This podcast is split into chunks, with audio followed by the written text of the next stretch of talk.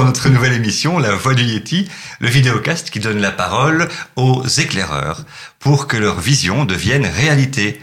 Je suis toujours accompagné de mon alter ego, Thierry Croix. Hello Et aujourd'hui, nous avons l'avantage, le plaisir, l'honneur de recevoir Stephen Ettenzor. Comment tu le dis? Et- Enzeroth. Enzeroth, Enzeroth, un nom, un nom bien latin, bien de chez nous, Enzeroth. Tout à fait latin. Stephen, bienvenue, Merci beaucoup. C'est euh, etc. en néerlandais. etc. C'est bien connu. Voilà. Et Stéphane, aujourd'hui, nous allons parler avec toi de travail, nous allons parler de d'évolution, de technologie, nous allons parler d'innovation, nous allons parler également de vélo, et oui, de vélo, et nous allons parler de déconnexion au travail. Avec cette fabuleuse phrase d'Eddie Merckx, au plus que tu pédales moins vite, au moins que tu vas plus, Plus, loin. vite. Ah, plus loin. Stéphane, est-ce que tu peux te présenter succinctement, s'il te plaît? Ça devrait aller, oui. Donc moi, c'est Stephen, le, le seul et unique Innovation Jedi. Et au moins, c'est la prétention. Euh, papa de quatre enfants, marié à une Française ici à Bruxelles. Ça arrive. Oui, je sais. Si c'était réfère, je sais pas. Euh, et ça fait maintenant quoi? 5, 6, 7 ans que je suis à mon compte et j'aide les entreprises à innover. Voilà, c'est aussi simple que ça. 5, 6, 7 ans que tu à ton compte et que tu euh, aides les entreprises à innover. Avant ça, qu'est-ce que tu faisais? Avant, j'aidais mon employeur à innover, mais pas en tant que freelance. Voilà, ça a, ça a changé. Donc, j'étais consultant à un moment donné. J'étais pendant 10 ans chez Electrolux, donc euh, dans l'électroménager, mais le rôle était plus ou moins similaire. Mais là, je me suis vraiment spécialisé dans l'innovation et de faciliter l'innovation chez mes clients. Eh bien, c'est intéressant parce que voilà, on est maintenant tous les trois autour de la table des indépendants Mhm. et pas qu'indépendants, multicasquettes. Euh, on, on tourne tous autour de l'innovation. Donc, ma première question que j'aurais envie de te poser, qu'est-ce qui t'a donné envie à un moment donné de partir à travailler dans l'innovation? Pourquoi tu veux aider ces entreprises à innover? Bah, ce qui me fascine dans l'innovation, c'est c'est l'inconnu, c'est le changement qui est lié et de, découvrir des, des, terrains inconnus et de aider euh, mes clients, mon employeur à l'époque, de, parcourir ces, ces terrains hostiles, les prairies inconnues et d'avancer euh, vers un, un horizon euh, plus propice et plus prometteur. Donc c'est oui, c'est l'inconnu qui m'intéresse et c'est d'aider les autres qui parfois sont effrayés par l'inconnu, c'est-à-dire l'innovation et de, de, de parcourir ce chemin sans en permanence faire deux pas en arrière quand ils font un pas en avant, donc ce qui arrive souvent. Donc euh, c'est ce rôle-là de, de je sais pas comment on peut appeler ça, un capitaine ou euh, Évangélisateur euh, marabout euh, ou je sais pas quoi, évangélisateur, Jedi, voilà, Jedi. Pour, pour mettre un nom dessus. Et ça vient un peu de, de, de, cette, de ce constat que souvent l'innovation, euh, le pire ennemi, c'est c'est l'inconnu et la résistance à- au, changement. au changement. Et donc, euh, ce que j'aime- moi j'appelle les forces obscures. Donc, je- on se heurte souvent à ces forces obscures qui font qu'on n'arrive pas à changer. C'est conservateur de l'Empire, c'est ça? C'est les, les conservateurs de l'Empire, c'est C'est le- conservateur, conservateur de l'Empire, euh, on a déjà essayé ça, c'est On déjà. appelle ça un risk manager. Voilà. Oui, ou, ou not invented here, ou je peux- il y a plein de plein d'expressions qu'on pourrait mettre dessus. Et c'est une constante que j'ai découvert partout dans toute entreprise et différents types d'ent- de- d'innovation. C'est vraiment ce, ce- cette résistance souvent interne qui fait qu'on n'arrive pas à vraiment sortir, pondre un bébé qui est digne de l'appellation du label innovation. Depuis que Darwin nous a euh, théorisé ça en théorie de l'évolution, tout entrepreneur sait qu'il a tout intérêt à évoluer ou alors il disparaît. Ouais. Et malgré tout, effectivement, on rencontre tout un tas de, de problèmes, tout un tas de, de cailloux qui nous empêchent d'évoluer. Hmm. Chez toi, quels sont les, les principaux D'abord, qui sont les principaux clients qui font appel à, à un Jedi de l'innovation? Ouais. C'est quel type de client? Et alors, à quel frein, à quel problème tu es confronté? Qu'est-ce qui empêche une entreprise d'évoluer, d'innover, Mhm. alors que c'est euh, obligé pour lui pour qu'il puisse survivre Et, et moi, je commencerai peut-être par la première question, qui est c'est quoi ta définition de l'innovation? Oh oui. Alors, ça fait trois questions à une et j'ai pas pris note, donc je vais essayer de les ressortir une par une. Commençons avec la, la définition. Donc, l'innovation, pour moi, il n'y a, a, pas de règle fixe. Donc, pour moi, l'innovation, c'est ce que le client définit comme innovation. Donc, si pour le client, quelque chose, un produit, un service représente une innovation parce que ça sort de son cadre habituel, parce que ça le sort de sa zone de confort, bah, pour moi, c'est l'innovation. Je donne un exemple concret. Chez Bipost, j'ai développé un kiosque qui te permet à construire, acheter, faire imprimer une étiquette pour envoyer un colis. Innovant. Pour Bipost, c'est innovant, mais bon, ça existe depuis 20 ans sans doute quelque part ailleurs dans le monde. Donc, est-ce que c'est une innovation, innovation au, vrai sens du terme?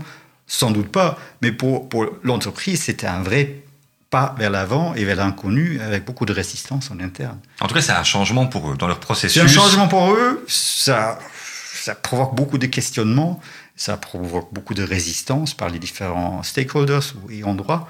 Et, et, du coup, bah, il faut travailler tout ça avec beaucoup d'amour et insistance pour faire en sorte, à la fin, de sortir un produit qui colle à la définition initiale, au cahier de charge initial ou aux besoins qu'on aimerait bien satisfaire, qu'on a définis au départ du processus. Thierry, toi qui, as une, qui es un connaisseur de citations, est-ce qu'il y a une citation particulière sur l'innovation que tu connais? Moi, celle que j'aime bien, c'est euh, l'innovation, c'est quand tu comprends que les gens ne veulent pas une table, ils veulent un endroit où manger. Voilà, de, de, de, reprendre. Euh, parce que pour moi, on n'innove plus depuis longtemps parce qu'on est tellement focalisé sur les symptômes qu'on a oublié d'identifier les maladies. Mm. Et parce que, euh, comme tu disais, il y a du risque, du temps, c'est des ressources, et qu'on veut de, de l'immédiat, et surtout on veut du contrôle, on veut des chiffres, on veut mesurer, on veut une innovation qui est mesurable, on veut un fichier Excel avec... Enfin, ce que je disais, ton, ton pire ennemi, à mon avis, c'est les risk managers, parce que c'est ce qu'ils font le mieux. Et donc je trouve ça dommage parce qu'aujourd'hui, justement, comme tu disais, l'innovation, c'est là où on n'a jamais été avant, c'est un peu Star Trek, là où l'homme n'a mm-hmm. jamais mis les pieds. Et, euh, et, pour y aller, bah, tu sais pas ce qui t'attend. Il faut, faut, accepter de ça, de dire, bah, on verra. Il faut accepter le risque et tout ce qui va avec. Et parfois, ça, ça échoue, ou on met plus de temps, ou on n'arrive pas à trouver l'idée, le concept, le service, le produit euh, qu'on aurait bien voulu trouver. Ça, le risque est un élément inhérent à l'innovation. Il faut le, le gérer, l'accepter. Ça veut dire que ton investisseur doit euh, se dire dès le départ que c'est peut-être à fond perdu, qu'il a, qu'il a un risque à jouer dans son investissement? Tout à fait. Ok. Et donc, qui sont les types de, de clients que tu rencontres et qui te demandent d'innover? Ouais, Je parlais de Bipost. Je, je, travaille pour Nico, par exemple, en tant que chef de projet, projet pour faire le, la domotique Nico Home Control mmh. 2.0. Euh, et d'autres clients qui ont tout, tous quelque chose en commun et bizarrement, et c'est pas moi qui l'ai, qui choisi ou défini comme ça, donc euh, ça s'est créé naturellement. J'appelle ça des clubs des centenaires. Donc, ce sont tous ces des, des, des, entreprises qui ont un certain âge, euh, qui sont là depuis 100 ans en l'occurrence pour, pour pas mal, et, et, donc ils ont fait preuve de résilience parce que sinon ils seraient plus là au bout de 100 ans mais qui ont du mal à, faire le pas souvent vers le digital. Donc, digital, souvent, c'est le thème euh, qu'on aborde. Et, et, à ce moment-là, il faut les aider à sortir un peu de leur zone de confort et de, de, de, mettre en question leur façon de faire, qui a bien marché et fonctionné pendant X années, mais à un moment donné, il faut, faut se dire, OK, le, digital arrive, euh, l'Internet existe, alors il faut devoir, le smartphone existe, comment est-ce que je peux transposer euh, ma compétence, mes services dans un monde qui est en, en constante évolution. Est-ce que ça veut dire que euh, les, les, les, plus jeunes entreprises n'auraient pas besoin de personnes qui vont aider à innover C'est plus naturel chez eux? Est-ce que les, les ces, ces, centenaires se sont institutionnalisés, donc ce sont des machines un peu plus lentes mm. Et ou est-ce que c'est pas tout simplement qu'elles ont du pognon? Bon, J'imagine il faut un peu les deux. Donc euh, sans argent, c'est on peut toujours innover. Mais à ce moment-là, c'est pas avec moi parce que j'ai un certain prix. Euh... mais, mais innove tout seul. Mais oui, mais en même temps, c'est ça. Pas de bras, pas de chocolat. C'est pas, pas un Jedi, c'est Beyoncé, en fait. non, je suis moins cher que Beyoncé. Je n'ai pas regardé son tarif récemment. Non, mais blague à part. Donc, pour contracter quelqu'un externe, bah, il faut mettre, un budget à disposition. Je connais des entreprises qui innovent très bien en interne. Donc, euh, c'est pas un frein, c'est pas une condition pour, pour réussir. Euh, mais souvent, ça aide d'avoir quelqu'un qui apporte un point de vue extérieur, qui a une connaissance du monde qui change, des utilisateurs, euh, de ce qui se passe ailleurs dans le monde et qui apporte cette fraîcheur et qui se permet à trans transgresser les, codes, les règles qui, qui, ont été rédigées en interne. en interne, c'est très difficile d'innover parce qu'on se heurte toujours en hiérarchie à quelqu'un qui dit Ah non, ça on va pas faire. Et donc, euh, moi, moi j'ai cette liberté, et ça, c'est un, des, caractéristiques le plus, euh, plus important pour moi, d'être libre. Donc, je suis externe, ça veut dire, ça veut pas dire que je suis pas loyal à mon client. Souvent, je suis plus loyal que, que certains employés, mais j'ai cette liberté de dire non. Et je peux ouvertement dire à un client, euh, désolé, je trouve pas que c'est la démarche à suivre. Et non, je vais pas faire ça pour toi. En fait, tu ne risques pas ta place, tu ne risques qu'une mission. Je risque, ça c'est mon risque. Donc quand j'étais employé, je risquais le C4, je risquais d'être euh, viré, euh, ce qui est désagréable. Là, le pire qui puisse m'arriver, c'est qu'un client dit, on met fin à la mission. Et à tous mes clients, je dis toujours, quand vous voulez mettre fin à la mission, mettez fin à la mission. Je m'en fous des contrats qu'on a signés. Si un client dit à un moment donné, euh, je ne vais plus, bah, ça s'arrête là. c'est ça. Je voudrais juste revenir sur ce que tu disais avant, que c'est en général des clients qui ont des budgets, qui ont des ressources, parce que tu n'es pas gratuit. Hein. voilà, bien de tu, si tu nous regardes, on t'aime. Est-ce que pour justement innover, il ne faut pas avoir faim? Et que c'est justement le problème de ces boîtes, c'est parce qu'elles ont des ressources, des budgets, des, euh, des, des, gens, elles ont plus à perdre et donc elles ont plus peur que justement la petite personne qui n'a absolument plus rien à perdre, qui est le dos au mur et qui a mmh. faim. Est-ce que c'est pas justement le problème ça? Euh, bah, ça fait partie des freins à l'innovation et j'en parle euh, par rapport à une des multiples questions qu'on m'a posé à, préparer, qui m'a demandé à préparer. Donc c'est cette passion, cette, euh, être, être, avoir cette volonté de changer quelque chose. Et oui, je pense dans, dans ces grosses boîtes qui sont devenues très institutionnelles c'est difficile de sortir des chemins battus. Ils font la xème campagne, le xème produit, la xème version, et ça a toujours fonctionné. Pourquoi changer? Never change a winning team. Donc euh, c'est difficile de dire, euh, moi j'ai une proposition, pourquoi on fait ça pas d'une manière complètement différente? Donc oui, c'est clairement, je sais pas si une manque de faim parce que j'étais j'étais dans une grosse internationale et j'avais très faim, mais on se heurte très vite à, des résistances type institutionnelles qui font qu'on n'a pas le droit. C'est l'avantage l'externe, on le demande justement d'être un peu fou, un peu out of the box et de, challenger les, conventions. Et, donc, euh, c'est pour ça que j'adore être freelance. Je peux me permettre de sortir un peu des chemins battus. D'un autre côté, moi je rencontre souvent des CFO ou bien certains CIO, des personnes mm. qui, qui me donnent l'objection. Tu sais, ce sont ces gens qui travaillent avec un business model, qui mm. savent très bien euh, quel est leur chiffre d'affaires, euh, quel EBITDA ils veulent avoir au bout de l'année, et qui vont dire votre projet il est trop flou, moi je veux mm. savoir combien ça va me rapporter. et j'ai l'impression que là on se heurte à deux mondes, le monde euh, pragmatique d'Excel euh, et le monde de l'innovation plus holistique qui va justement travailler en essai-erreur. Ça t'arrive ça? Et qu'est-ce que tu réponds à ça?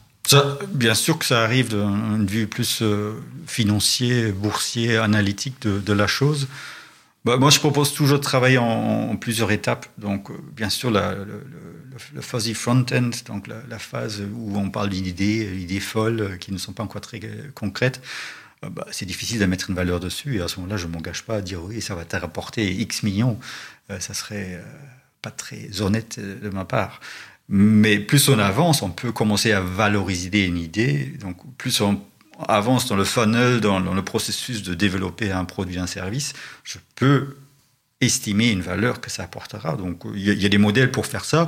Ça vaut ce que ça vaut dans toute forme de, valorisation. Et, mais euh, on peut tout à fait appliquer un point de vue financier un processus d'innovation à, condition d'avoir une multitude de projets. Donc, sur un projet individuel, c'est difficile parce que la marge d'erreur est énorme.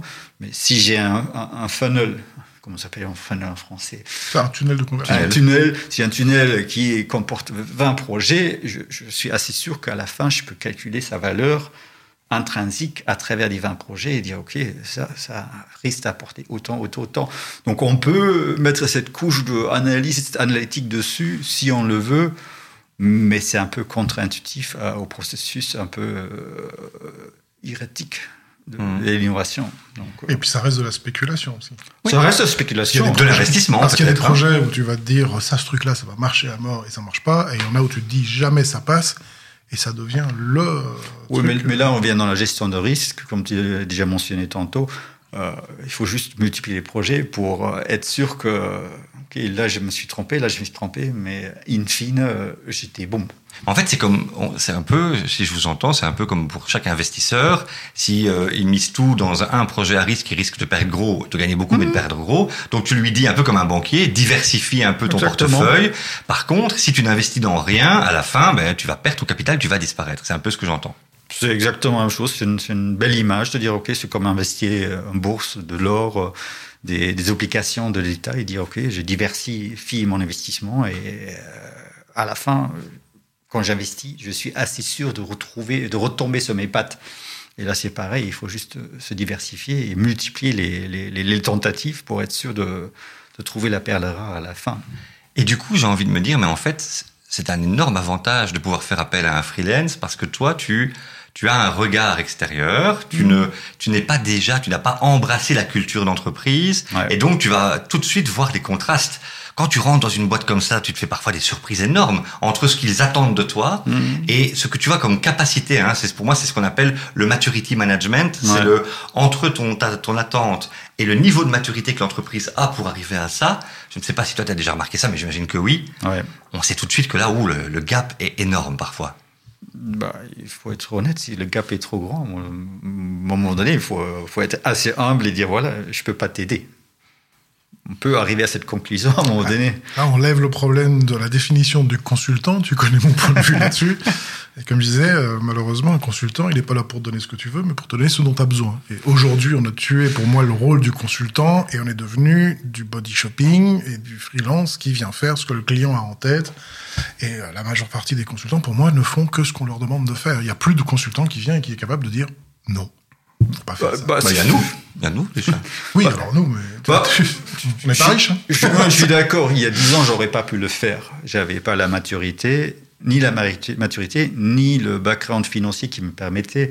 Donc aujourd'hui, je peux me permettre d'être difficile, entre guillemets, et de renoncer et d'être honnête. Bah, il y a dix ans, j'avais euh, les gamins, la baraque, et il fallait ramener de l'argent. Donc oui, euh, bien sûr, parfois, on avale sa fierté. Ah, il faut manger, hein, monsieur. il faut manger. On apprend. C'est avec les, plus grosses erreurs qu'on apprend mieux notre métier aussi. Oui, oui, tout à fait. Donc ça fait partie de l'apprentissage. Et maintenant, j'ai atteint la maturité, l'âge et l'indépendance financière qui me permet de, être plus moi-même et de dire cher client, je te respecte, mais je ne pense pas que je puisse t'aider. Et avec le recul, euh, Stéphane, quels sont les projets pour lesquels tu es particulièrement fier d'avoir participé de près ou de loin? Bah, le, projet le, le, plus difficile, c'était celui de, de Nico. Donc le Nico Home Control 2, c'était euh, un défi énorme parce que c'est le seul projet que j'ai fait où j'avais carte blanche sur le budget. Donc euh, merci, merci, euh, merci Nico. Merci Nico. Hein. mais le fameux Nicobus, c'est ça? Oui, non, c'est Nico Control 2. Ah donc Nicobus, c'était l'ancêtre du de l'ancêtre. Donc, donc on parle de la troisième génération ici. Et, là, euh, ils étaient complètement le, sclérosés, ils avaient pu avancer, ils avaient pu sortir, donc il y avait beaucoup d'argent, il y avait une grosse équipe, mais euh, pas de moyen de s'en sortir. Tellement la pression était énorme de l'extérieur qu'il fallait une solution vite fait, parce qu'ils jouaient la réputation, et donc... Et c'est un exemple comme quoi parfois l'argent ne fait pas le bonheur. Nokia. Nokia, euh, oui, tout l'argent du monde. Voilà, voilà. Donc là, là, la pression a été énorme de tous les, tous les stakeholders, tout le management et des distributeurs, les grossistes et les électriciens et les installateurs, tout le monde râlait. Et, moi, j'étais un peu le, le foudre et dire, OK, je vous demande 12 mois. Et donc, on devait livrer quelque chose en tout. Euh, en 18 mois, on a lancé ça et from scratch. Et donc, c'était, c'était chaud. C'est peut-être le deuxième ingrédient. Hein. J'ai noté que le premier ingrédient qu'on devait avoir, c'est euh, s'assurer d'investir à risque. Hmm. Le deuxième ingrédient, euh, c'est le rapport à la pression. C'est vrai que des jeunes qui ont faim, qui bossent dans leur garage, euh, vont avoir une volonté de réussir et à la fois une moindre pression. Et à un moment donné, tu t'es institutionnalisé, tu dois encore payer tes factures, tu as tes enfants, et puis tu as énormément de moyens d'une grosse société comme Nico qui dit on a des enjeux incroyables, sinon on va se planter par rapport à la concurrence il faut pouvoir se débarrasser de cette pression. Et toi, ton truc, c'était de dire, laisse-moi 12 mois, laisse-moi tranquille pendant 12 mois. Oui, mais ça fonctionne pas. Hein. La, pression est telle que euh, je me souviens encore le, le propriétaire Yo de Baca qui, me sort un, un email, une plainte d'un gars, important dans le, dans le métier et il me dit Stéphane, fais quelque chose, je plus voir ces emails. Et je dis qu'est-ce que tu veux que je fasse à court terme? On a créé des roadshows et des trucs, on les a invités, donc vraiment pour pimper, pour, pour euh, entretenir les relations, pour les impliquer. Donc tout, tout le change management euh, que vous connaissez, on a énormément investi déjà 9 mois avant le lancement, 12 mois avant le lancement, pour faire, pour juste calmer les gens et dire, gagner du temps, tu vois. Donc c'était la gestion de projet au sens propre et puis tout le programme pour, pour, pour maintenir la, tous ces gens mécontents sous contrôle. Est-ce que du coup le troisième ingrédient, ce serait pas la patience? Est-ce qu'il faudrait pas que les boîtes apprennent à être patientes Oui, mais ça c'est facile à dire, tu vois, patience, patience. Soit tu as les marchés financiers qui te font la pression, ce qui n'est pas le cas chez Nico, soit tu as les stakeholders, les clients, les distributeurs qui te font la pression. Donc, euh, bah justement, et donc on n'innove plus aujourd'hui. Donc c'est peut-être ça le problème, c'est un manque on de plus. Quelles sont les boîtes que, qui, que, tu trouves, que tu trouves particulièrement innovantes, où tu dis, waouh, ça c'est innovant. Des exemples d'innovation où tu dis, je trouve ça vraiment particulièrement bien fait. Bah, hier, j'ai lu un article par hasard sur les chaussures, là, comment s'appelle Go, comment s'appellent les chaussures de, de, de, footing, là? Je suis pas dans le footing, donc je suis pas expert. Donc, une boîte suisse qui est innovée dans le marché des, des sneakers, dans les chaussures de running. Et donc, un marché dominé par deux, trois boîtes au niveau mondial avec des moyens Colossaux. Colossaux. Et ils ont su se, forger une réputation parce qu'ils ont vraiment se focalisé sur le produit, sur la performance du produit, s'adresser vraiment à, une cible spécifique. Ils ont su pas seulement créer une niche, mais je crois qu'ils font 7, millions et, 7 milliards et demi de, chiffre d'affaires sur un marché que je considère extrêmement concurrentiel. Et de, pénétrer ce genre de marché, de créer euh, une niche là-dedans, une niche à 7 milliards, c'était c'est John Bell niche. Hein. le, chien doit être content. Oui, mais from, scratch, il a il montrait des photos de leur premier prototype et ça c'est un peu mon dada, tu vois, le prototypage, euh, fast prototyping, tout ce machin. Donc il avait pris une chaussure banale et collé des morceaux de tubes de d'arrosage là en dessous pour simuler la fonction comment leur chaussure allait amortir les chocs, etc., etc. Donc ils ont fait ça avec leur tuyau d'arrosage et des chaussures qu'ils ont trouvées euh, chez eux pour déjà commencer à élaborer cette idée. Donc euh, c'est fascinant qu'on puisse, sur ce marché où les milliards sont investis en permanence, encore innover au stade où se créer un nom from scratch, sans rien. Mais c'est aussi un, des aspects du design thinking, c'est finalement euh, faire des maquettes avec les outils mm. visuels qu'on a. On n'a pas besoin d'avoir un laboratoire avec euh, avec euh, de la des ventilateurs mm. pour l'aérodynamisme. On peut faire avec les moyens du bord. Et l'idée, c'est toujours de se dire, on, ne s'arrête pas. On fait le le plus vite possible. On se on, on échoue le plus vite possible pour pouvoir avoir des résultats.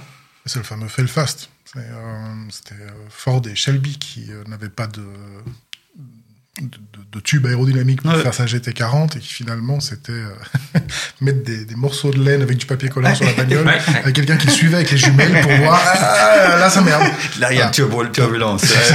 Ouais, mais sinon tu gagnes tu, tu, tu, tu, perds un pognon de dingue et tu perds des mois surtout l'installation. Et donc ça, c'est vrai aussi qu'à un moment donné, on oublie ça. On tombe parfois chez avec des personnes un peu confortables qui oublient le sens de la créativité. Tu ramènes des crayons de couleur, le nombre de, de, de, de clients chez qui euh, mm. des post-it, on te dit ah encore des post-it. Tu fais un smiley, on te dit mais pourquoi tu me demandes comment je vais? Euh, et, euh, et on dit mais je vais quand même pas colorier l'idée que j'ai. Alors, il faut répondre à ces gens-là. Tu veux être créatif et tu ne veux pas mm. colorier l'idée que tu as. Ouais. C'est impressionnant quand même. Bah, j'ai eu l'énorme chance au début de ma carrière euh, de, de, de dans l'innovation. C'était en 1999. Oh mon Dieu Voilà, ça vous dit quelque chose sur mon âge. Jadis. le siècle passé. le siècle passé. Non, là j'étais chez Electrolux dans une fonction tout à fait banale de, de, business analyst. Et on a fait des études de marché, donc, mais à l'ancienne. Et là, il y avait le nouveau PDG qui débarquait, Hans Stroberg, béni soit-il, qui a eu la bonne idée de ramener IDEO, donc les Californiens euh, dans l'innovation, dans la boîte. Et, là, les yeux se sont ouverts euh, pour moi et j'ai découvert toute autre chose. Et justement, il, faisait l'innovation avec rien du tout et sans truc, sans, sans, sans des cycles énormes qu'on avait l'habitude d'avoir dans l'électroménager.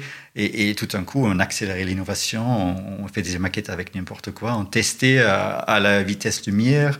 Donc, euh, moi, j'étais à l'époque, j'avais un projet, j'étais responsable d'un projet, et au lieu de tester avec des maquettes physiques, qui prenaient trois mois à faire, qu'on transballait, transportait à travers l'Europe dans un camion spécialement, spécialement aménagé.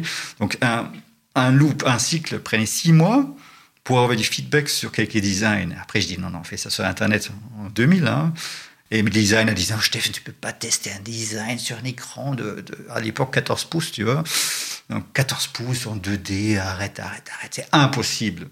Donc j'ai dû une fois faire un test comparatif de roadshow à l'ancienne avec des, des mock-ups qui coûtaient 10 000 balles chaque pièce et on y avait 16 dans un truck.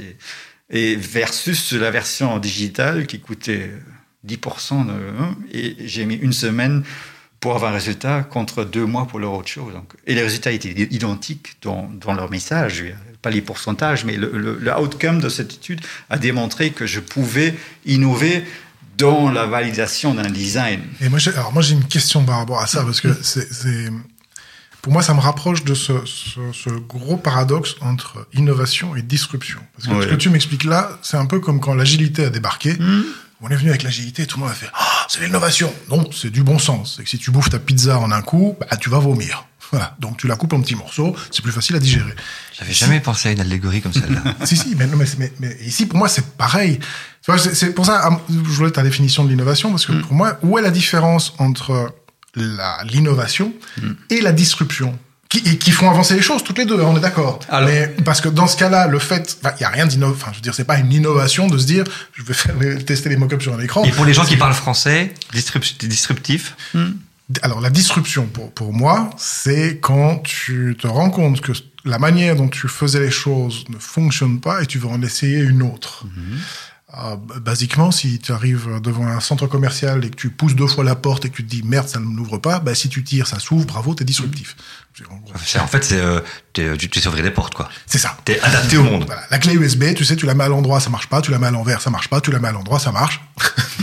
t'es disruptif. Non mais tu vois, pour moi, c'est un peu cette, euh, il y, a, y a une, une, drôle de limite entre ce qui est vraiment innovant tu vois, et dans, dans, dans l'innovation, dans les trucs qui ont vraiment changé le monde, qui ont mm. refaçonné notre manière de travailler, de faire des choses, et la partie disruption, où pour une société, c'est juste que tu as toujours été à gauche, ça ne marche pas, mm. à un moment tu vas à droite, et ça marche.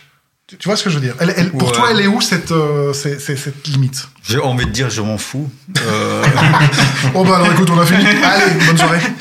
non, mais blague à part, tu vois, là, l'innovation était dans, la, dans, la, dans le processus de validation d'un design. Euh, au lieu de prendre six mois pour un, loop, je mettais deux semaines. Et je pense qu'il faut trois loops pour faire un design. Au lieu de 18 mois, j'ai mis un mois et demi. Donc j'ai gagné euh, énormément de temps et ça me permet de, permet de sortir un produit plus, plus facilement. Et je peux valider des designs, et là c'est intéressant, plus, plus extrême. Parce que quand je dois faire un maquette, on fait plus, euh, incremental, comment c'est incremental. Donc je fais un, je fais quelques changements, je change quelques boulots, je arrondis un peu les angles, et là j'ai tout un coup, je, puisque c'est digital, je peux me permettre de, de, balancer pas cinq designs, mais une centaine. De nos jours, je ferais ça avec euh, l'intelligence artificielle, mais bon, à l'époque, ça n'existait pas encore. Mais juste pour dire, je peux aller plus loin, je peux aller plus vite et plus loin, économiser beaucoup d'argent et, in fine, avoir un produit, une proposition de valeur qui, qui, qui génère plus d'argent, plus de profit. Donc ça, ça nous amène à une transition où on quitte un peu l'innovation pour aller vers le travail. Quand tu, as, quand tu as reparlé de ton souvenir, hmm. tes yeux se sont écarquillés quand tu as dit OK, ils sont arrivés, hmm. on a commencé à vraiment pouvoir bosser, à relever les manches et à rentrer un peu en matière. Hmm. C'est comme ça que j'ai compris en tout cas. Tout à fait. Moi, ce que j'entends là, c'est j'entends empowerment, j'entends du personnel passionné, des gens qui vont commencer à vraiment avoir une excitation. J'entends des gens qui se mobilisent autour d'une idée, autour d'un projet, mmh. et qui vont pouvoir bosser pendant des heures avec du carton, avec n'importe quoi. Est-ce qu'aujourd'hui, je parle du monde du travail en général, parce que je mmh. tombe sur tout un tas de personnes qui te disent effectivement, ah mmh. non, Stéphane, on peut pas faire comme ça, on doit, on doit faire autrement. Tomber sur des gens un peu automates, qui répondent à leur ego, répondent euh, à leur N plus 1, en, et encore, qui imaginent ce que leur N plus 1 veulent savoir, et donc qui se formatent d'eux-mêmes, tu vois, Mhm. c'est- c'est- qui s'institutionnalisent tout seuls, et qui finalement font juste des, des, des ouvriers, des salariés, des employés, des cadres malheureux et, et fonctionnaires. C'est la recette qui, qui fonctionne. Donc, euh, dans les, tout ce qui est les multinationales, euh, grosses boîtes, bah, c'est la, la, la, la clé du succès. Donc, euh, oui. La clé du succès, tu penses, c'est de se, se formater et de, de devenir le bon petit soldat? Bah, pas s'exposer à des risques parce que, en général, on coupe les têtes qui ont, qui ont eu un échec plutôt que de, que de couper les têtes de ceux qui ne risquent jamais rien. Et puis, c'est- de toute façon, c'est ce qu'on t'apprend même à l'école. Enfin, à l'école, Oui, oui, on bah, à t'apprend l'école, c'est à pareil. suivre les règles, à répondre à ton professeur. C'est notre c'est- culture, voilà. notre- Alors je le comprends, dans, la- dans le milieu de la production, si je vais en pharma et que je sais qu'on a une chaîne de production qui est super importante, quoique avec les derniers vaccins ils ont fait autrement, euh, ils ont innové quelque peu, mais malgré tout, je peux comprendre qu'en production on a besoin d'un cadre strict, je peux comprendre qu'en banque, et là je suis sûr qu'ils sont disruptifs à certains aspects, à certains égards, il y a des choses ils savent pas comment ça fonctionne, mais je peux comprendre qu'on a besoin d'une certaine sécurité. Par contre, il y a énormément de digital factory qui se sont installés, je pense à Solvay, je pense un peu partout, où tu arrives là-bas, et ces gens-là, une fois qu'ils arrivent en Digital Factory, sont malgré tout inadaptés. En tout cas, ils sont tellement adaptés à leur entreprise Mhm. que ce rôle d'intrapreneur qu'on qu'on veut leur donner, ce costume qu'ils ont endossé est tellement serré qu'ils ont des difficultés à en sortir et à quitter le cadre. Comment on fait avec ça? Je n'ai pas la réponse. Honnêtement, je- je- je- oui, ce que tu décris, c'est la réalité, mais c'est un peu mon rôle de, de, de secouer le, Le cocotier. le cocotier, euh, de leur donner la liberté d'être fou pendant un workshop et de faire en sorte à ce que les idées folles qu'ils ont pu sortir aient une suite. Donc ça, c'est mon rôle de chercher des budgets, euh, chercher des sponsors en interne, donc euh, de les protéger contre cette folie que qu'ils peuvent se permettre à un moment donné, mais faire en sorte à ce que moi sois le, le- le paratonnerre de dire ok, euh, c'est moi qui vais les présenter euh, au management et ils vont peut-être rire au nez, j'en sais rien. Donc c'est le risque que je prends à ce moment-là et c'est pas un réel risque parce que j'ai pas de boulot à perdre. Mais c'est la seule façon pour les protéger contre, contre le ridicule, parce qu'ils ont peur du ridicule. Je pense que c'est ça, in fine, de dire, je... Moi, j'ai- moi, j'aime bien l'innovation des, des business models, donc euh, business engineering, je pense qu'il y a beaucoup de potentiel là-dedans, et ça, c'est le plus difficile, parce qu'on doit vraiment quitter les chemins battus, le- la façon de travailler depuis 100 ans, et dire, OK, tu as, un tu as une, distribution en trois niveaux, avec un grossiste au milieu, imagine si tu balances tout ça et tu, tu vas direct. Qu'est-ce qui se passe? Imagine que tu vends un service ou le, le vendre un produit. Donc, C'est vraiment des, des- des questions ex- existentielles pour certains. Et, et c'est super difficile parce que là, tu leur fais peur hein, de dire Ok, mais ça fonctionne, euh, j'ai une belle marche, j'ai gagné ma vie, pourquoi tu veux que je change? Je dis bah, C'est une belle marche aujourd'hui, mais ça se trouve que demain, un Chinois va inonder ton marché avec un produit pas cher et ça serait plus difficile. Donc, euh, par contre, si tu vends un service, tu auras peut-être plus d'opportunités de pérenniser tes, revenus et augmenter tes bénéfices. Et ça, c'est super difficile parce qu'il y a cette résistance à la prise de risque due au formatage de. Et puis je pense qu'on on est dans, un- dans une- un système très confortable hein, quand, on, quand on y pense. C'était Bob Marley qui disait euh, Tu n'es fort que quand tu n'as plus le choix. Et, euh, et il n'avait pas tort. Pour moi, l'innovation, elle, elle- elle est là. Quand tu vois tous ces programmes d'entrepreneurs, par exemple, ça, me- ça me fait rire. Enfin, tu as tous les avantages d'être un employé, tu aucun risque à prendre. On te demande de réfléchir comme un entrepreneur qui, lui, bah, si la facture est pas payée, euh, on lui coupe l'électricité. Enfin, tu vois, il y, a- il y a déjà pour moi un, un- un truc euh, qui est un peu euh, paradoxal par rapport à ça. Donc pour, pour moi, c'est plutôt le manque de confort. À partir du moment où, parce qu'on le fait tous, on rationalise toutes les excuses possibles et imaginables Mhm. pour ne jamais avoir à challenger une statu quo, parce que là, au moins, on sait où on est. Et donc, est-ce que là, le- le- le- la solution de l'innovation ne serait pas justement de se dire, les mecs, si on n'a pas ça, on meurt. Enfin, voilà, c'était- c'est- c'est- si, si- si tu- si on ne le fait pas, Mhm. je veux bien vous protéger de ce qu'on fait, mais si on ne le fait pas, on meurt. Donc, il faut qu'on y aille. Et de ne plus avoir ce choix de se dire, oui, mais c'est confortable si on se Mais ils ne te croient pas. Le problème, c'est qu'ils ne te croient pas. Tu, tu, dis, tu dis ça à des financiers, ils vont te dire non, non, tu, on meurt si on continue. Ah oui, mais regarde Tu. Blockbuster c'est, euh, et versus Netflix. Euh, c'est, enfin, alors c'est l'histoire super connue, mais c'est pareil. Nokia, c'est pareil. Sony, c'est pareil. Enfin, c'était aussi, euh, si on ne bouge pas, on meurt. Kodak. Non, mais ça, ça marche, ça marche. Moi, j'ai un slide que j'utilise avec des, des tombstones, avec des, des- c'est quoi des tombstones Les, les tom- pierres tombales. Pierre tombales, les pierres tombales. Et j'ai mis des logos de toutes ces boîtes dessus pour dire voilà, regarde ce qui vous arrive si vous continuez. continuez. Donc, il faut faire peur, oui. c'est ça aide d'avoir, d'être euh, le dos au mur. Euh, mais bon, c'est pas le cas de beaucoup de mes clients qui n'ont pas, Oui. pas- ils ont pas cette émergence. J'ai bien aimé le Covid. euh, je sais pas si on a le droit de dire ça. Mais Mais, le- le- parce que là, on a vu tout ce dont on était capable en tant qu'humanité. Le, le Covid, c'est le meilleur exemple pour moi. Moi, j'adore. Souvenez-vous, quand on parlait du télétravail, toutes les boîtes disaient non, mais attends, c'est pas possible, les gens chez eux, à distance, impossible. On a le choix, on ne le fait pas. Il y a un trou du cul qui bouffe une, une, une chauve-souris et qui remballe tout le monde à la maison, où on n'a plus le choix. Ouais. Et bizarrement, ah, ça marche. Ah, les gens, ça. Et bon, maintenant, on a le problème inverse, c'est qu'il n'y a plus personne qui veut retourner au bureau, mais tu vois, c'était une question, on n'a pas le choix. Donc on fait, et on se rend compte que ça marche. Tant qu'on laisse le choix, non, mais. Mais en même temps, les, je veux dire, les entreprises ont un réel problème maintenant par rapport à l'empowerment, par rapport à l'engagement, c'est euh, leur réponse face à la matière grise, à la jeune génération. La génération Z, la double alpha, comme on les appelle, ceux qui vont arriver sur le marché, eux ne répondent plus à, à la domestication du salarié qui va rentrer dans le moule, en tout cas pour beaucoup. C'est compliqué. Tu rencontres des, des jeunes générations, ils vont te dire, mais moi je vais travailler quatre jours par semaine ou alors trois jours par semaine, mais avec mon pote parce qu'on bosse mieux à deux et on va bosser quand même le mardi de chez nous. Je vois plein d'entreprises qui sont bouche bée par rapport à ça. alors elles ont le choix. Soit elles prennent le modèle formaté, mais euh, beaucoup moins performant et ils savent très bien qu'ils vont louper le, ils vont louper l'innovation. Soit ils s'adaptent à cette jeune génération et j'ai l'impression que cette jeune génération, c'est pour moi c'est l'espoir de, de, de, de réenchanter l'entreprise. Pour moi, c'est juste qu'il y a un manque de, de, de sens. Je pense que le, le, le, truc, une des choses que le Covid nous a, nous a fait, c'est qu'il nous a enlevé le nez du guidon et nous faire rendre compte qu'on avait besoin de faire des choses qui ont un sens. Autrement mmh. que pour le pognon, tu veux Autrement dire Autrement que pour le pognon. Alors, ça notre, suffit plus. Notre, ils veulent le pognon aussi. Voilà, hein. notre, ils veulent le pognon aussi. Non, mais je pense que notre génération est encore capable de se dire, comme tu disais là tantôt, oui, il y a un moment, il faut remplir le frigo, il faut qu'on mange. La jeune génération qui n'a pas encore connu ça, mmh.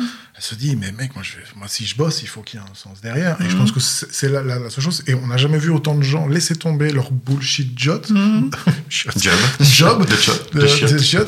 Euh, bullshit job pour euh, aller élever des chèvres euh, dans les Pyrénées ou, bah, ou aller faire un tour en vélo euh, dans les montagnes. Enfin, tu, tu vois ce Et alors, on a une nouvelle mutation, c'est qu'on a de plus en plus de freelance. Avant, l'indépendant venait, était consultant, venait pour un projet, repartait. Et ça arrive encore. Ouais. Mais on a de plus en plus également, finalement, un peu à la Game of Thrones, de, de tout autour de leur, euh, leur grosse entreprise et, et qui satellitent comme ça autour d'entreprises.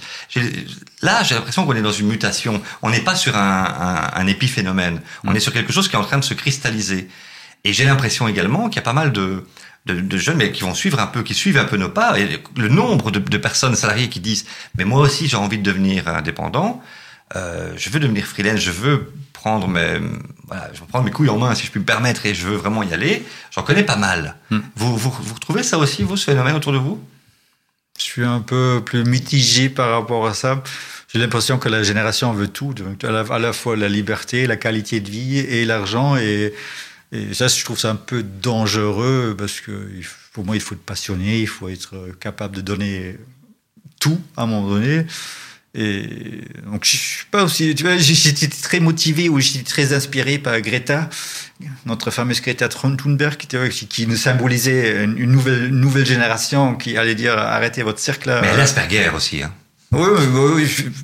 Donc, donc j'avais espoir qu'elle allait, allait représenter plus la jeunesse, mais là, je me rends compte que elle représente 5% ou 10% de, de, sa génération et les autres 90 euh, pensent toujours à acheter chez Primark et faire des city trips les week-ends et, mmh. et, qui veulent pas changer leur mode de vie et qui demandent toujours une voiture de fonction quand ils commencent à travailler. Et... Mais, mais toi, pourquoi tu as décidé de devenir freelance? Parce que je cherchais cette liberté. Tu vois, je, moi, moi, je me suis rendu compte que dans, dans ma vie professionnelle, je, je, tu vois, c'est une courbe, tu vois. Il y a cette excitation quand tu es chez, dans une nouvelle mission, un, nou, ou un nouvel employeur, et à un moment donné, tu, je m'en croûtais, tu vois. Je, Le changement pour toi c'est un besoin. C'est un besoin pour me remotiver, relancer. Donc, sinon tu t'éteins un peu. Tu... tu vois, c'était trois années. Tu vois, c'était pour moi un peu le, cycle. Je voyais que excitation, je m'investissais à fond et je faisais 120%. À un moment donné, moi euh, j'ai déjà tout vu et je m'en coûtais et je devenais comme comme les gens qu'on a décrits tout à l'heure. Comme les autres. Comme les autres. Les autres. Les autres. les autres. Et, et, à un moment donné, c'était cynique et, et, je cherchais, je regardais l'heure pour à quelle heure je peux rentrer à la maison, tu vois. Et ça, c'est frustrant parce que c'est méga frustrant. Ça, ça introduit justement la question suivante. Ah. Toi qui n'es pas comme les autres. Tu, mais vraiment, euh, je pense que je t'ai vu agir aussi en, mm. tant que PM. Euh, il y a cet aspect qui est ultra important dans notre métier, c'est de mettre de l'âme. C'est vraiment d'animer les groupes comme si c'était un show. Enfin, Thierry, mm. c'est pareil. Moi, c'est pareil. Quand on, on, est en workshop, c'est un moment intense. Mm. Et c'est pour ça aussi que les gens nous reprennent. C'est parce qu'on met une, une intensité qui fait que c'est spectaculaire mais c'est un prix à payer. On ne peut pas le faire dans la durée. On est plutôt dans des up and down. On travaille tous les trois dans des grands pics, et puis on a des moments où on doit, mhm. on doit se ressourcer. Comment tu fais, toi? Est-ce que tu as ça aussi, et comment tu le fais? Euh, J'ai ça aussi, oui. Je suis encore un être humain, donc euh, je suis pas un robot. Mais pas comme les autres. Pas comme les autres, bien sûr. Merci, Steve, pour le souligner. Donc, euh, euh, oui, je, je, je, donne souvent plus d'énergie que, que je ne l'ai. Donc, je suis en déficit énergétique.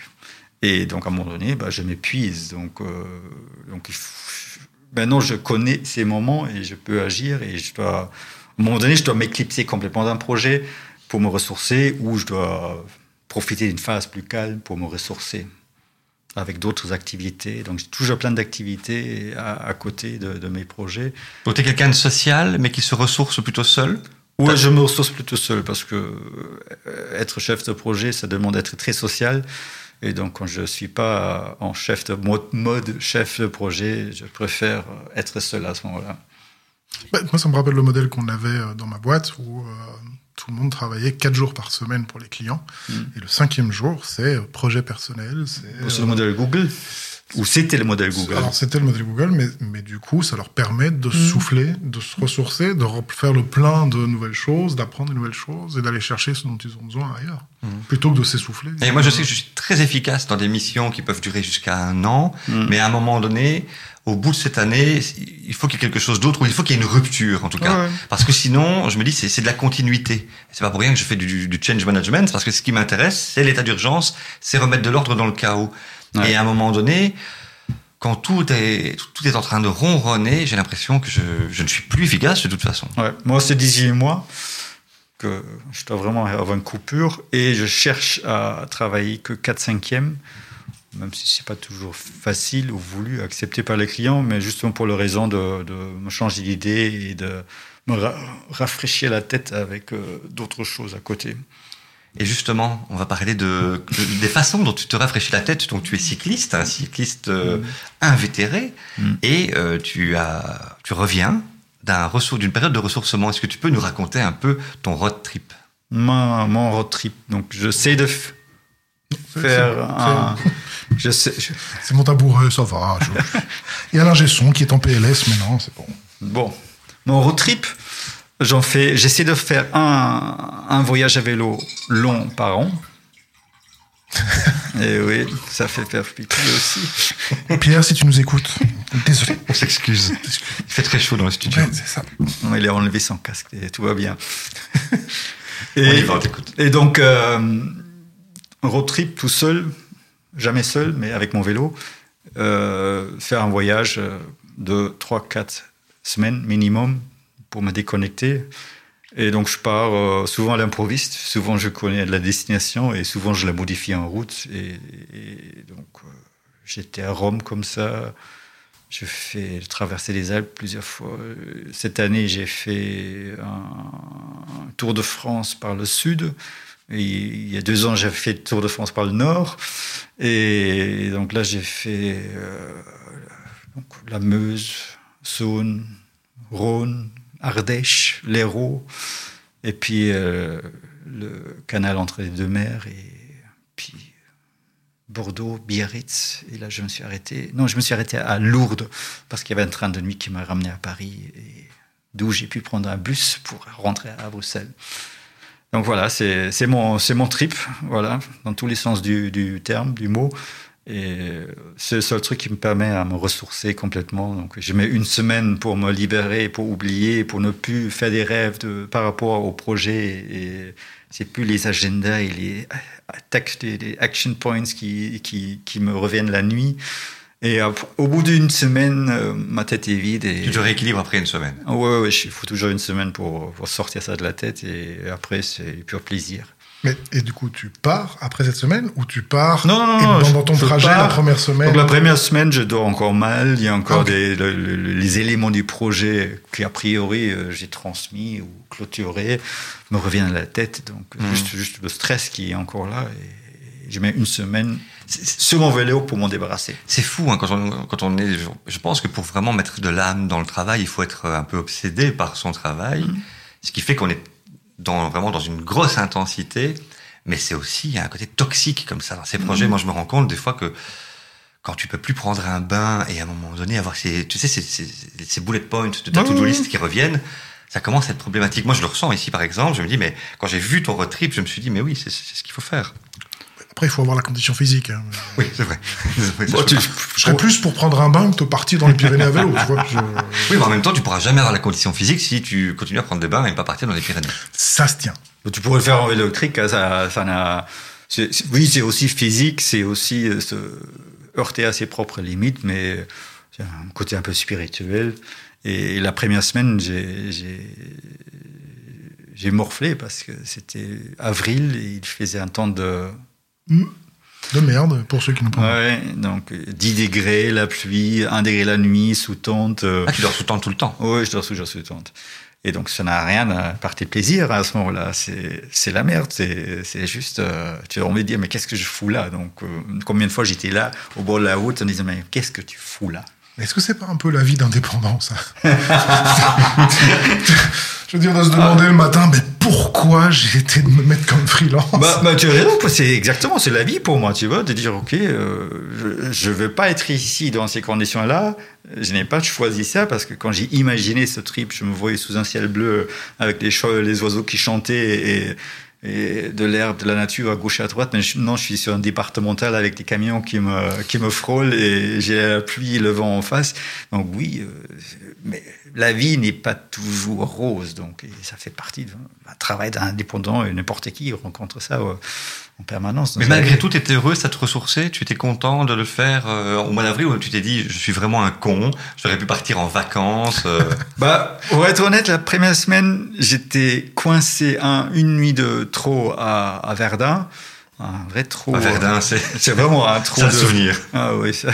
Et donc j'étais là, je, je, cherchais une sortie en train pour aller vers le sud. Tu vois, je suis pas obsédé par le fait de je dois tout faire moi-même. Donc euh, je cherchais une sortie, tu vois.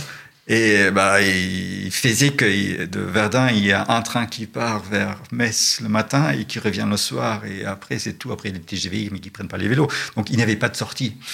Donc, j'étais là, j'étais vraiment frustré. Je disais, putain, il y a un sale temps, une tempête. Et j'avais pas de, pas de porte-sortie. Donc, euh, j'ai qu'est-ce que je fous maintenant? Euh, bah, le lendemain, je dis, OK, tant pis j'ai pris une drache et j'étais trempé. J'ai encore juré sur mon vélo. Et... Mais bon. Et tu, où est-ce que tu loges? Donc tu, tu loges en tente, mais tu choisis quel coin? Tu essaies d'avoir un, tu penses parfois à ta, ta, sécurité ou tu, comment ça se passe? En Europe, la sécurité n'est pas un souci. Je suis un homme. Si j'étais femme, ça serait différent.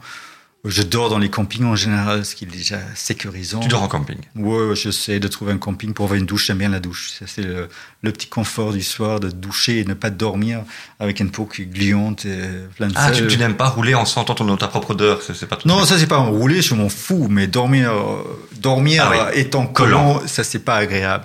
Donc je cherche une douche le soir. Donc à la limite, le, où je dors, je m'en fous, mais je veux me laver. Si c'est une rivière, c'est une rivière. Et donc, euh, oui, c'est pas un problème de sécurité, non. Le danger, c'est la voiture qui pourrait m'écraser, mais bon. Mais tu, tu, tu choisis quand même des routes plutôt, euh, j'imagine, tu, tu prends pas les nationales, tu vas pas. Tu vas non, non, non, non, je, je prends des. Avec les applications de nos jours, avec des guides spécifiques, tu as des, des chemins qui, qui font du du village shopping. Donc, tu passes Mhm. d'un village au suivant par les petites routes de Cambrousse et euh, le trafic n'est pas de problème. Il paraît qu'il y a un Ravel où tu peux traverser complètement l'Europe aussi. euh. Moi, c'est des, des aérovélos, donc c'est des. Mais bon, ça. ça Si, il y a- il y a- je pense que la route la plus longue, elle part du fin fond du Portugal. Et elle ouais, mais la remonte, route. La elle va route jusqu'à le- Russie ou Comme ça. hein. Oui, mais ça, ça, ça route de nom. hein. Souvent, tu sur la route normale, donc. euh, Ah, ok. C'est à prendre avec tes pinces, hein, je vais dire.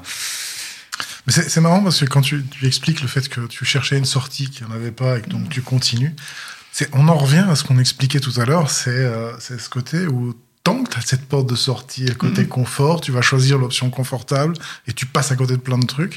Et c'est quand on t'enlève ce, ce confort que finalement tu te dis, bon, bah, on n'a plus rien à perdre, on y Mhm. va. Bah, Et si, tu vas au bout de ton projet. si, si j'avais trouvé une connexion de train pour qui m'aurait permis, qui m'avait permis de, me parachuter, de me bimer vers le sud, je voulais à Lyon le plus vite possible pour échapper à, à ce temps qu'on connaît si bien, bah, je l'aurais pris. Donc j'aurais pris ce train pour euh, faire un saut de 200-300 km vers le sud pour arriver euh, au beau temps. Je l'ai pas eu, donc euh, je- Tant pis. Tant pis, hein, j'ai eu froid, j'ai été mouillé. Mais le, le lendemain, bah, tu vois, ça c'est la beauté d'un voyage à vélo. Et- donc une sale journée, le vent en face, et donc tu, te, tu luttes. C'est comme le boulot, parfois tu, tu pédales comme un malade, tu avances pas. Et là, j'arrive au camping et j'attends parce qu'il y a un autre client qui râlait sur la pauvre dame à l'accueil.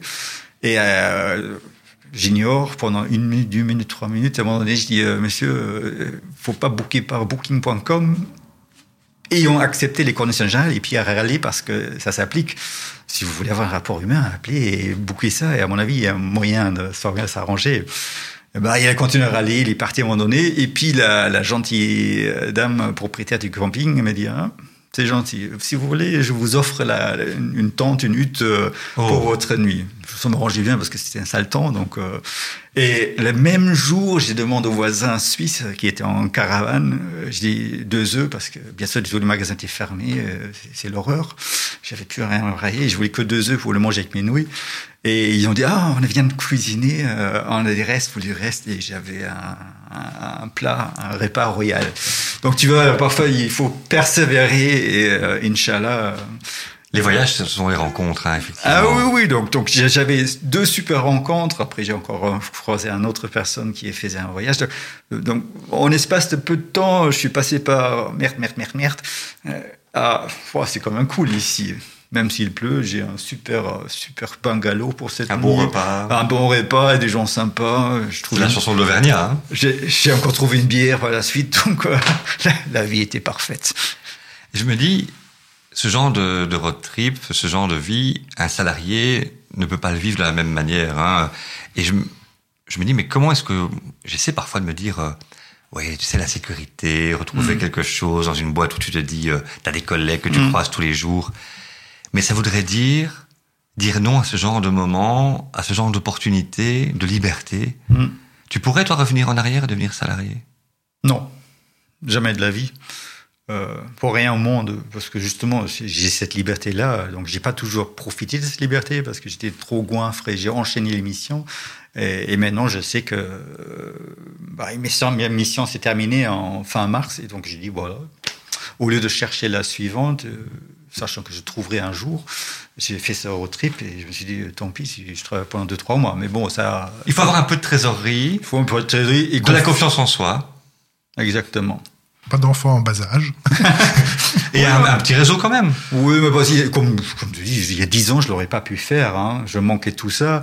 Maintenant, je peux me permettre et je suis assez confiant de trouver une mission. Et moi, je dis, si je travaille sept mois par an, ça me suffit amplement pour vivre et bien vivre. Donc, euh, ça veut dire, théoriquement, je peux faire cinq mois de vacances, chose que je fais jamais, mais ça me permet, tu vois, ce, ce luxe de dire, OK, euh, j'ai pas ma prochaine mission, mais... Ça, ça, pour moi, c'est un message important à ce, parce que tu posais la question en début d'émission. C'est euh, est-ce que tu conseillerais aux gens de passer euh, freelance ou indépendant et qu'est-ce que tu leur dirais? Hmm. C'est euh, c'est- enfin, il y, a- il y a cette expression que j'adore qui dit euh, le succès, c'est comme être enceinte, tout le monde te félicite, mais personne ne sait combien de fois tu t'es fait baiser.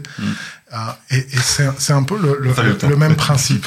c'est être entrepreneur. Oui, tu peux fantasmer sur le côté euh, succès, réussite et indépendance, mais n'oublie pas que tu vas aussi euh, devoir apprendre à bouffer de la merde, à faire face à la pluie de face euh, sur les nationales. Mmh. Tu vas faire face à, à plein de doutes de clients qui payent en retard, plein de trucs. Je trouve que c'est ouais, important d'apprendre ça aussi, d'avoir ce message-là. C'est euh, c'est c'est Oui. Moi, je le dis autrement. Enfin, j'ai pas de métaphore aussi jolie, mais quand on me demande, je dis ça, je dis ça dépend. Ça dépend de toi. Et je, je demande à la personne, je dis, euh, essaie de, tu sais, euh, dans le- côté kinesthésique, je lui ferme les yeux et imagine sur ta main gauche, essaie de sentir le poids du besoin de sécurité. Et à ta main droite, euh, ce besoin de liberté. Et essaie de faire cette balance. Et si à un moment donné, ton besoin de liberté est prêt, hein, tu sais, c'est un peu cette parabole entre le, le, le chien et le loup. Hein, tu sais, avec le collier, mais le, le, le chien mange à sa faim, et puis le loup lui dit, mais c'est quoi que t'as là? Ah, ça c'est la trace d'un collier, c'est le prix à payer. Ben, J'ai en- j'ai envie de dire c'est ça, si parce qu'il y a des gens qui ne supportent pas l'insécurité, alors ne fais pas ça. Même si elle est, euh, même si elle est euh, n'est pas palpable ou elle est euh, simplement le, le fruit de ta peur, mal vivre sa peur au quotidien, ce serait terrible. Et encore, parfois, euh, ça t'aide justement à passer outre. Encore une fois, c'est quand tu n'as plus le choix Alors, que tu te rends compte des ressources dépend. que tu as. et ce une tu peur qui peut te mobiliser, mais tu as aussi une peur qui peut t'immobiliser. Donc là, ça, ça dépend vraiment de tout un chacun. Bah, c'est pas fait pour tout le monde. Bah, moi, j'avais ce projet pendant des années, cette idée en tête, et j'ai dû me faire virer, donc me faire licencier pour faire le pas, tu vois, être dos au mur. Et, et, et- par hasard, j'ai trouvé ma première mission. Donc, c'était, tu vois, la, transition, c'était la chose la plus difficile de, de, de, de lâcher prise et de sauter dans le vide, dans l'inconnu. Et heureusement, merci, il m'a fait virer, donc ça m'a donné cette liberté. Ça, c'est ta route cause. Donc c'est le, le- le déclencheur. Donc c'est raconte-nous un peu. Tu te fais virer, et là, qu'est-ce qui se passe? Non, je, je, je, je envisageais le fait, ou je, je préparais, si tu veux, depuis quelques années, ouais, 18 mois, 24 mois, peu importe, la passation, mais je sais pertinemment que sans le, la chance d'avoir été poussé dans le dos, je l'aurais difficilement pu faire parce que il me manquait toujours cette première mission, tu vois, je faisais toujours ce, ce, ce- oui, éviter de sortir, sauter dans le vide, de dire, ok, quelqu'un peut me garantir cette première mission, tu, vous. tu, tu dis maintenant cette chance d'avoir Oui. été viré, mais est-ce que sur le moment tu dis cette chance ou est-ce que tu dis et merde? Ah ou non, d'abord c'était bien sûr, personne n'aime bien être viré, j'imagine. Et sur le coup, bien sûr, c'était la catastrophe. Hein, donc, euh, Et je pense que c'est un point commun, c'est qu'effectivement, les, les quelques freelances que j'ai interviewés, même dans mon- le podcast précédent, euh, ils transforment très vite le problème en opportunité. Mhm. C'est ça aussi la clé. Les personnes qui disent « Mon Dieu, mais j'ai peur de me faire virer » ou « Mon Dieu, je me suis fait virer », j'ai envie de lui dire « Mais yes, tu Yes. as récupéré tout ton temps. » Donc tu peux encore en faire ce que tu veux. Et les personnes qui n'arrivent pas à réaliser ça, très vite vont rechercher euh, quelqu'un. En fait, j'aime bien l'idée de se dire, soit tu travailles pour que quelqu'un gagne du pognon, soit tu gagnes du pognon. tu vois? Et, et à un moment donné, forcément, mais, mais c'est mais c'est légitime. Tu peux te dire, moi j'échange mon temps pour que euh, contre, euh, moi j'échange mon temps contre un salaire. Et c'est normal qu'une personne gagne du pognon. C'est tout à fait légitime. Hein. ouais, Mais ouais. c'est juste que sur le moment, c'est tu le vois pas comme ça. Tu le vois pas que comme ça, ça. soit que tu sois viré, que ça soit que tu te fasses larguer, que ça soit Ouais. que tu, euh, tu perdes quelque chose ou que tu perdu de l'argent. Enfin, sur le moment, c'est toujours eh merde. ouais. Je pense que tu as le droit de faire ça. Enfin, Toi, ton déclencheur pour être devenu, euh, pour avoir créé ta société, pour être freelance, c'était quoi le déclencheur? Moi, le déclencheur, c'est parce que j'ai été, euh, je suis tombé gravement malade et, euh, et puis finalement, je m'en suis sorti et je me suis rendu compte en, en m'en sortant que euh, j'avais passé ma vie à bosser pour quelqu'un d'autre et je n'avais jamais rien fait pour moi. Et donc ce jour-là, j'ai dit tant pis à partir de maintenant. Parce que je sais pas, comme, comme disait euh, quelqu'un que j'aime beaucoup, un, un comédien américain, on a deux vies. La deuxième commence quand tu te rends compte que tu Hmm. n'en as qu'une seule. Ah oui. Et, et c'est et c'est ce côté où je me suis dit, ok, je suis passé par la petite porte, j'ai failli rester, on m'a donné une deuxième chance, je vais la prendre en main. Mm. Ouais, moi, moi, le déclencheur freelance, c'était à peu près pareil, mais c'était, je, je bossais pour quelqu'un Mm. et je savais que le, le problème, c'était le patron. C'était le directeur de cette boîte-là et je me dis, mais ça, c'est pas possible.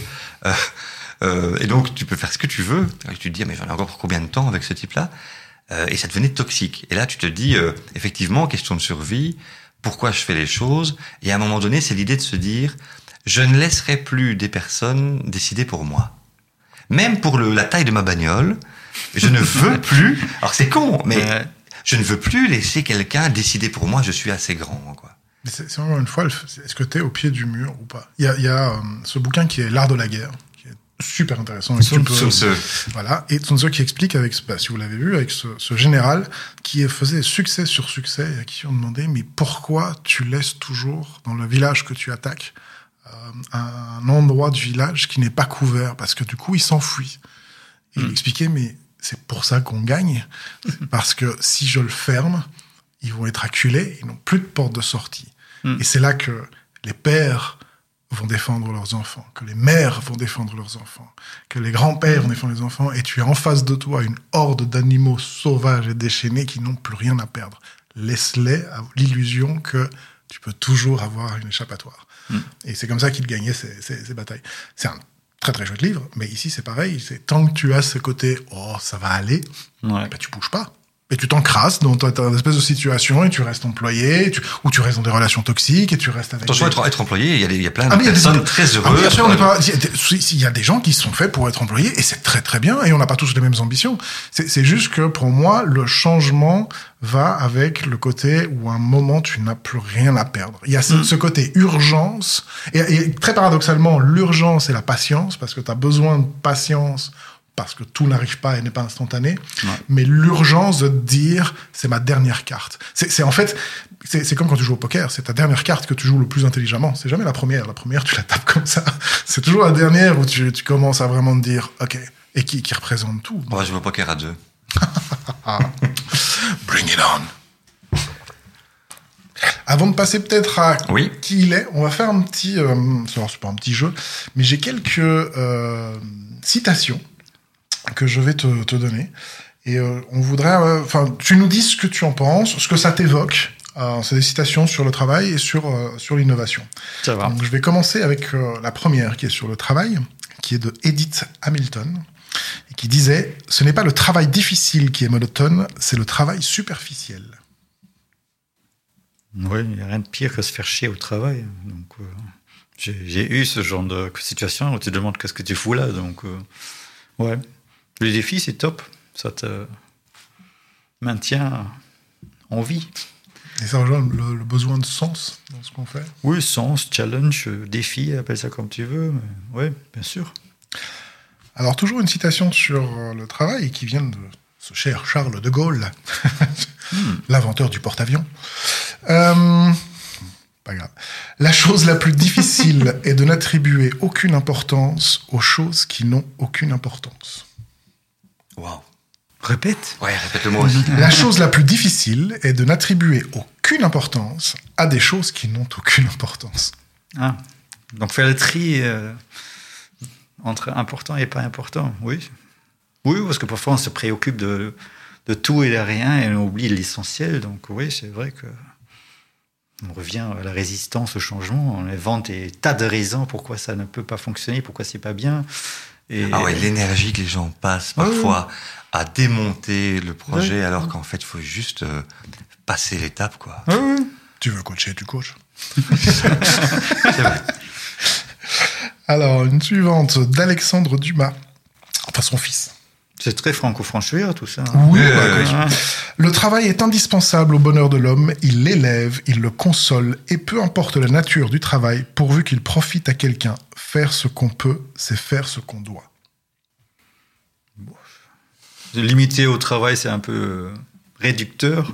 Quand je vois le nombre d'activités que j'entretiens de nos, de nos jours en dehors de mon travail, qui me donnent beaucoup d'énergie et d'inspiration, je trouve ça un peu réducteur parler de travail. C'est justement la beauté de, freelance, de, multiplier les activités et les initiatives. Mais bon, je comprends, c'est notre époque, c'est notre génération. Il y avait travail et pas travail. Alors une dernière, parce que tu parlais d'aller à Lourdes, euh, je sens bien le côté euh, inspiré. C'est une citation de Denis Diderot, euh, qui disait « Lorsque le prêtre favorise une innovation, elle est mauvaise. Lorsqu'il s'y oppose, elle est bonne. Ouais, il y a un peu de vrai là-dedans. J'imagine quand on voit la- l'église, et je n'assisterai pas à laquelle, à laquelle je fais allusion, pour ne pas heurter des sensibilités. Oui, c'est c'est des réactionnaires, souvent, le- les églises, et ils s'opposent à tout. Donc, euh, oui, c'est vrai. Donc, oui, c'est un bon indicateur. Là, quand on gagne pas, c'est le mythe, forcément, t'as pas envie de le changer. Est-ce que ce serait pas un bon challenge d'essayer d'innover l'Église?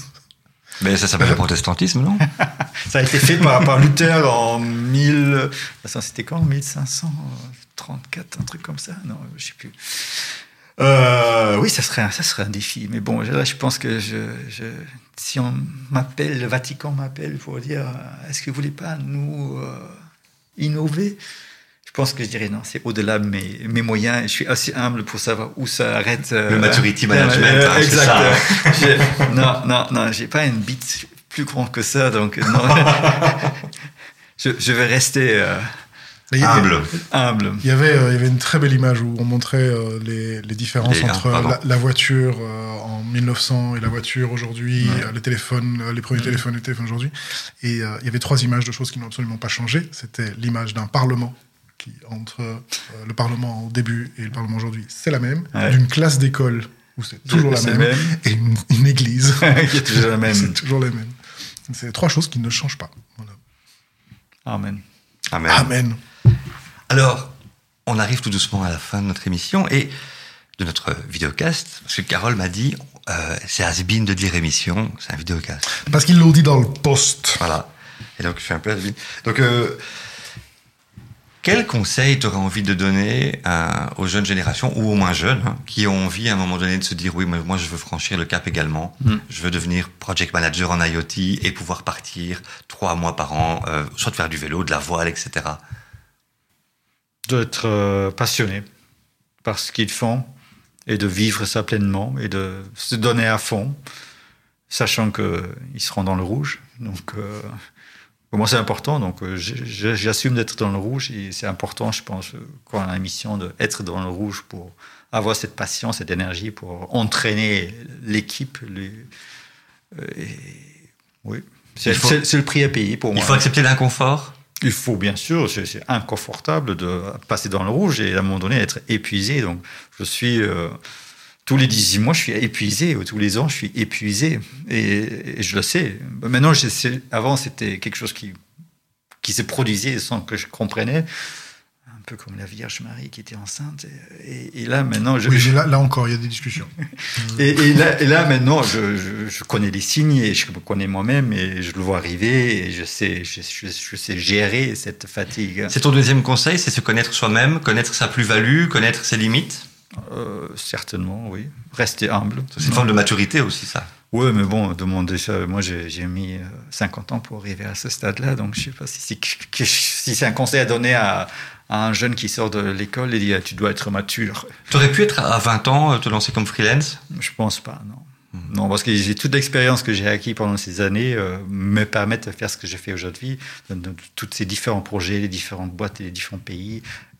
Acquérir de l'expérience. Euh, Les expériences qui me permettent maintenant d'être euh, utile, d'avoir. C'est intéressant ça parce que ça veut dire que c'est euh, pour toi c'est un passage obligé qui te permet de le faire, mais c'est pas un passage que tu pourrais skipper.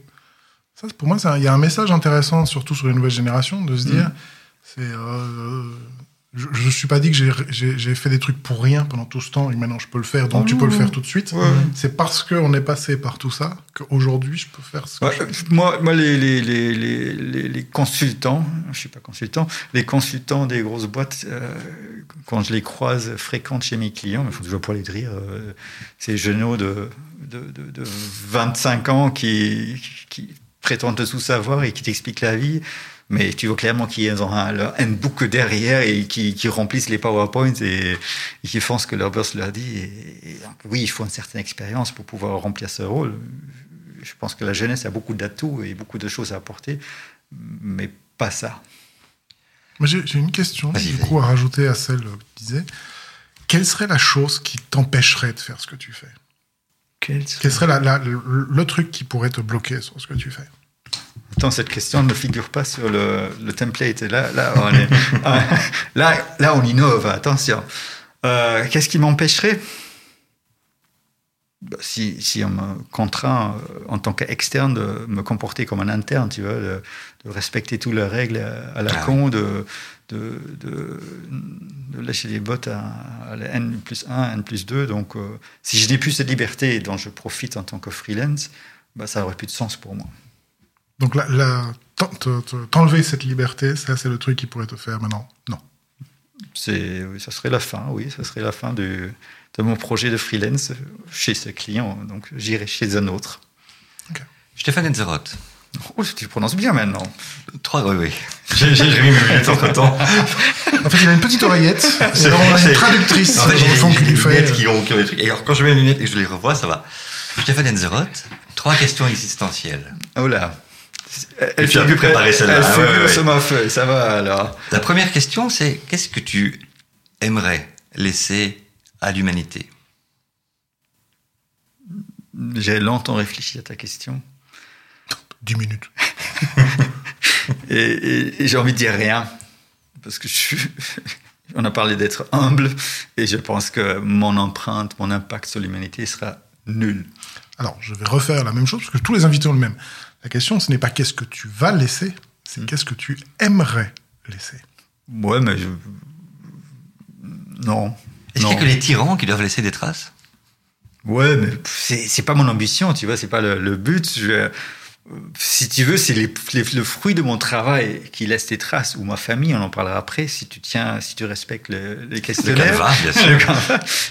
euh, donc oui, j'ai certains produits, projets, missions qui, qui me donnent une certaine fierté. Donc oui, euh, est-ce que, va, est que ça va être associé à moi-même? J'en sais rien. Mais euh, oui, je, je, parle avec les gens de Nico, ça fait cinq ans que j'y étais, et ils parlent encore bien de moi. Tu vois. Si tu veux, ça, c'est si c'est quelque chose dont je suis fier, oui. Que les gens disent, ok, c'était un gars chouette, il a fait ça bien dans les contrats. Un bon projet, une bonne personne avec un bon projet. Il a fait son mieux, son possible et au-delà. Magnifique. Si tu veux, c'est ça, c'est la trace que je laisse à l'humanité. Deuxième question. Pepsi ou Coca-Cola? Non, ne pas. Euh, je ne réponds pas à cette question-là, c'est un piège. Non, parce qu'on a besoin de sponsors pour le prochain. Mais euh... Alors, c'est quoi la bonne préférence Donc, la, la deuxième question, c'est alors, qu'aimerais-tu laisser à ta famille? Bah, Du bonheur.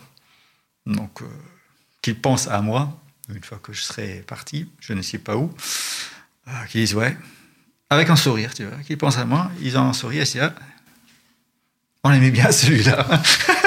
Il était cool, le vieux.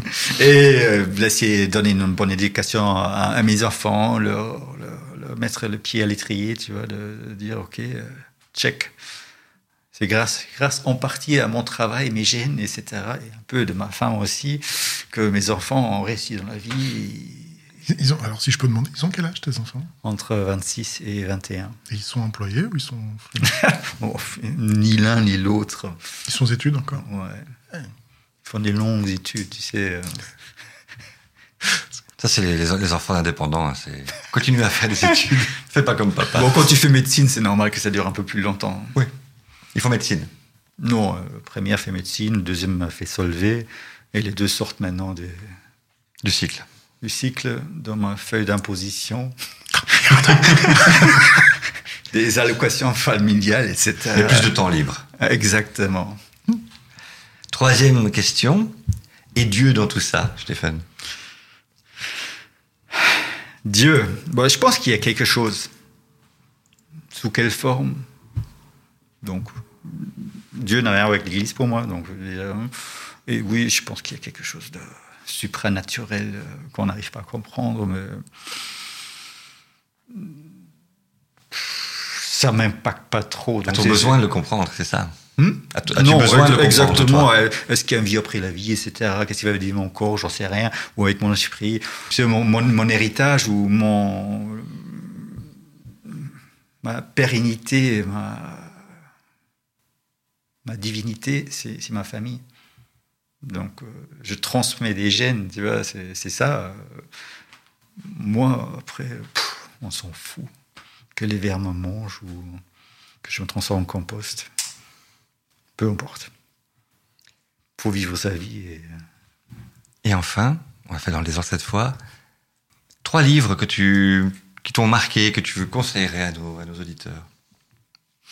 Mais le premier, c'était aussi le premier grand, gros livre que j'ai lu, c'était Momo, donc un livre de, je sais pas si quelqu'un connaît ici, un livre d'enfant, toujours Harry Potter avant, avant son temps. Et donc j'ai dévoré pour la première fois un livre gros comme ça, tu vois. Et, c'est puis que j'adore lire, donc je lis énormément, professionnellement et pour pour le plaisir, et ça reste quelque chose qui me tient à cœur. Donc c'était the, livre qui avait déclenché cette envie de lire. Euh, deuxième, c'est... On mettra d'ailleurs le, le lien. Oui. Les livres que tu donnes, on mettra le lien dans la description. pour- Deuxième, c'est il y avait un chouette film aussi qui a été fait par la suite, mais bon, le livre est bien plus intér- intéressant que le film. Comme toujours. Comme Euh, deuxième, c'est Mouvement.